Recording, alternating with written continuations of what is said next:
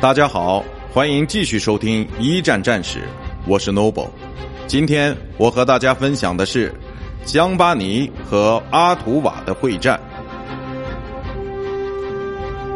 英国远征军的此次行动是一九一五年末英法联合作战中的一部分，但由于缺乏弹药，加上德军不停的反攻，所以这次进攻在取得了小小的成果之后，即陷入困境。我们先看一下事件的重点：时间，一九一五年九月二十五日到十月十六日。地点：法国东北部卢斯。结果，德军利用较为出色的防御策略，击败了英军的进攻。一九一五年秋，为了在西线战场上的僵局中取得突破，法国总司令约瑟夫·霞飞元帅安排了一次联合进军，由陆军元帅弗伦奇率领扩增后的英国远征军。和法国的加强军共同执行这次任务，包括了不同地点同时进行的两条支线进攻。其一即为第二次香巴尼会战，在这次会战中，约有五十万名法国士兵对法国东部阿尔贡地区长达十六千米的敌军防线发起了攻击。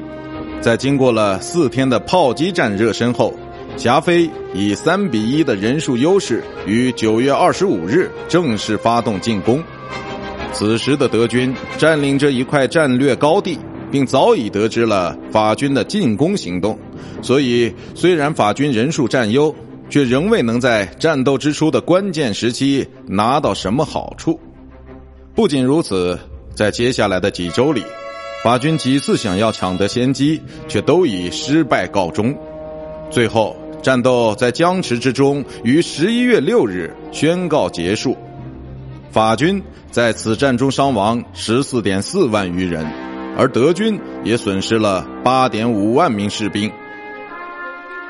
霞飞的第二条支线进攻是与英军联合在法国东北部的阿图瓦地区进行的，即所谓的第三次阿图瓦会战。法军在该战中把主要精力都放在了维米山脊的争夺上。维米山脊是一块可以俯瞰阿拉斯周围平原地区的战略高地。杜贝尔将军的第十集团军于九月二十五日向前挺进，不料却闯入了山脊上火力特别猛烈的防御体系里。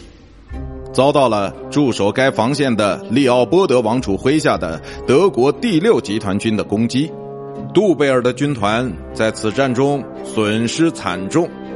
尽管有一个师在二十九日时设法占领了山顶，但其他部分的军队则尽皆失利。